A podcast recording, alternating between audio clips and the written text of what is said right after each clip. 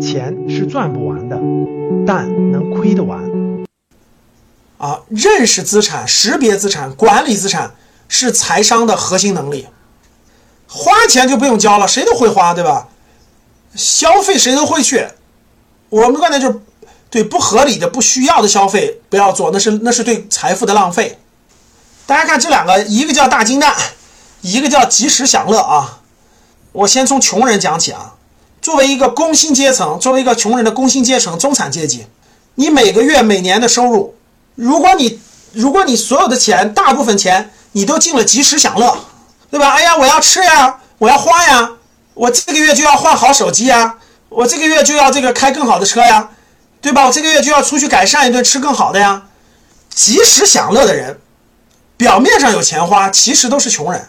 这钱就花了，花了，然后怎么办？再去赚，再去赚。下个月再去赚，下下个月再赚，下个月再去赚，所以绝大部分人都是及时享乐的，没错。及时享乐是什么？大部分是工薪阶层和中产人群，因为他就他就过的是及时享乐的生活。真正的富人，有思想的富人，三代以上传承的富人，每个月每年来的钱，从穷人开始啊，就是富人和穷人不是看他有多少钱，是他的观念和思想不一样。从他赚最开始的小钱的时候就不一样了，这才是富人和穷人最大的差别。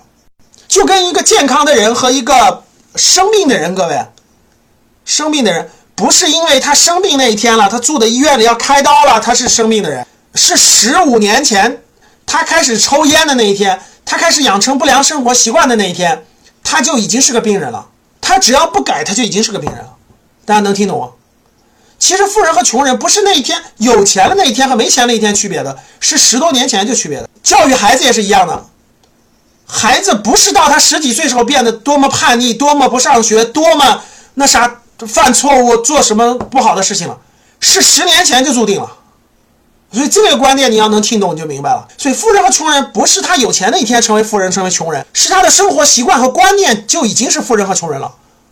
富人会在他收入很少钱的时候，他就往大金蛋里。大金蛋是资产，这个大金蛋的最初形式就是自己创业的人，自己创业的人，我赚的钱我都投入到自己创业了，对吧？可以的。我们先不说创业，就是说，如果我不是自己创业，自己创办自己的公司，对吧？我可以去，我每个月哪怕只有五千块钱，延迟享乐。富人都是延迟享乐的，就年轻的时候至少是延迟享乐的。我每个月挣五千块钱，我花两千块钱养活自己，我另外三千块钱用于投资，用于创业的积累，用于学习，用于提升自己的很多的东西。最少的时候是为了学习嘛，几千块钱我就可以去报很多东西学习。慢慢慢慢，几千块钱我可以去积累了几千块钱，积累到一年积两三万块钱，我去创业。我觉得我就是这么过来的。实话实说，我最开始收入很少的时候，生活生活的花费都是一直都卡在最低层次。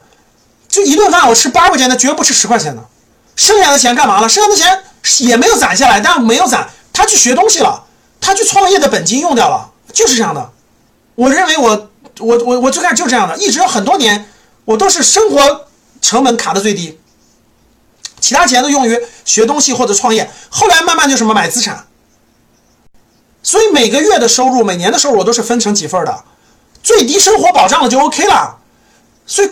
从校门大学北漂，我是北漂，家里没任何关系背景到北京的，吃穿住都是最低档次，一个月花两千块钱，绝不花两千五，五百块钱都不多。这五百块钱都干嘛去了？要么就学东西，要么就创业的本金，要么就是买资产，就这三个方向。然后不断的、不断的、不断的，就是创业经验越来越强，学的东西越来越强，看书也好，对吧？各位学东东西越来越，脑子能能力越来越强，创业的经验，失败一次再来，失败一次再来，失败一次再来，你觉得都失败了吗？经验能力全长在身上了，经验能力全在脑子里，经验生能力全在身上，所以今天你让我做很多事情，我不做了，不犯我不犯错误了，这就是成长在身上了。所以最年轻的时候，各位三十多三十岁以前，我觉得不是去实话实说，不是去购买什么那个资产，也不是是是让你自己变得强大，观念和思想正确，而且有层次，然后能力特别强大，他可可能。它可以是规律上的能力，也可以是技能上能力，能力强大，这是你最应该花钱的地方。所以我经历过多次创业失败，我经历过思考，我就能把握住规律了。我能把握住规律了，这个能力就可以就可以给我带来巨大的财富了。当我有了能力，当我创业都能成功了，我更多的钱干嘛买资产啊？这大金蛋啊！所以金蛋就越来越多，越来越多。这个过程中，我一直什么延迟享乐。我这么喜欢旅游的人，各位，我这么喜欢旅游的人，你看我，你看格局，我带多少学员出去旅游，哪儿都去。六月下旬我们要去南疆，喀什叫南疆的地方。如果没有疫情，我每年都是一次国内一次国外。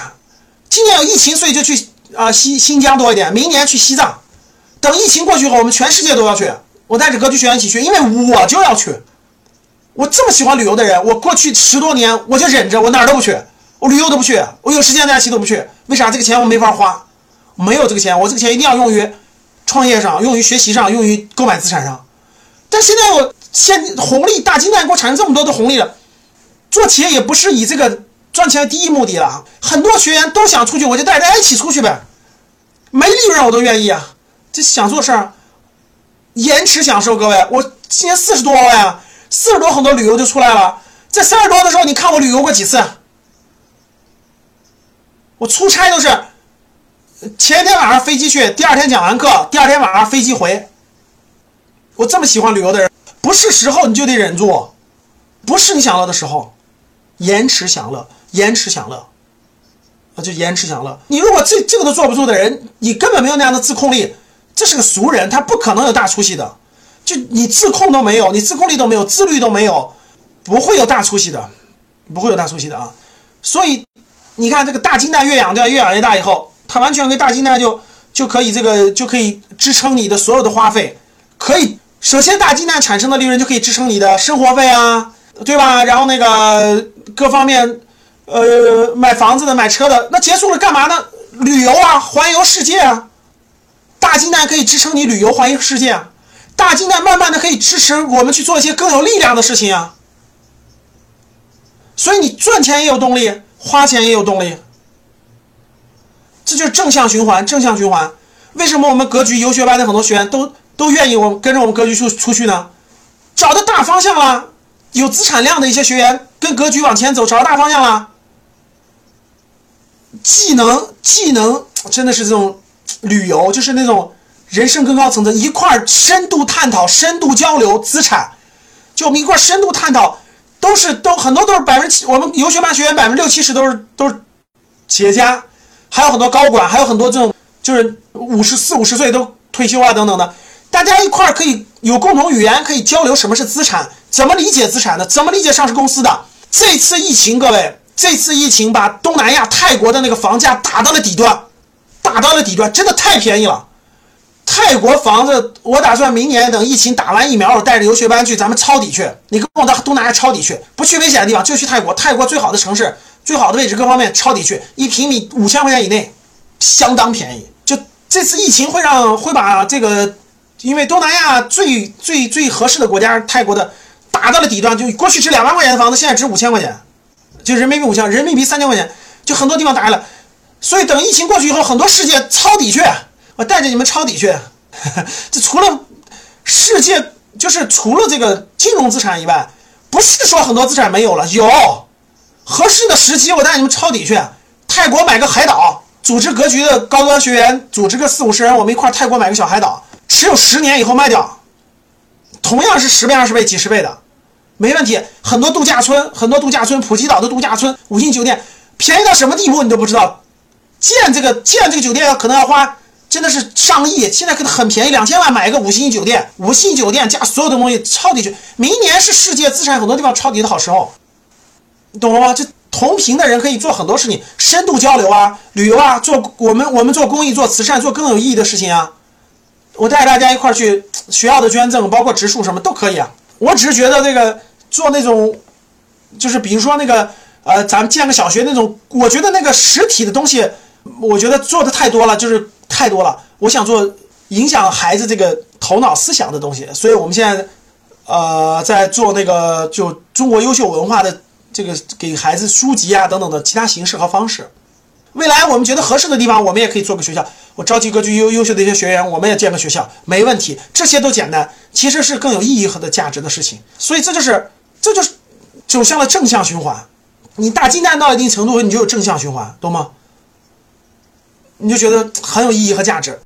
这个钱，它变成了大金蛋，带来了更多的资产，变成更多的资产，既能消费，我们消费也不影响正常该消费怎么消费怎么消费啊，对吧？我们环游世界该怎么消费怎么消费啊。然后呢，这个该花花，然后呢，我们还资产部分带来更多的增值，然后我们还用一部分去每年去做公益慈善，增加这种力量，财富的传承力量，能够影响到我们的力量，这是正常的滚动，明白了吗？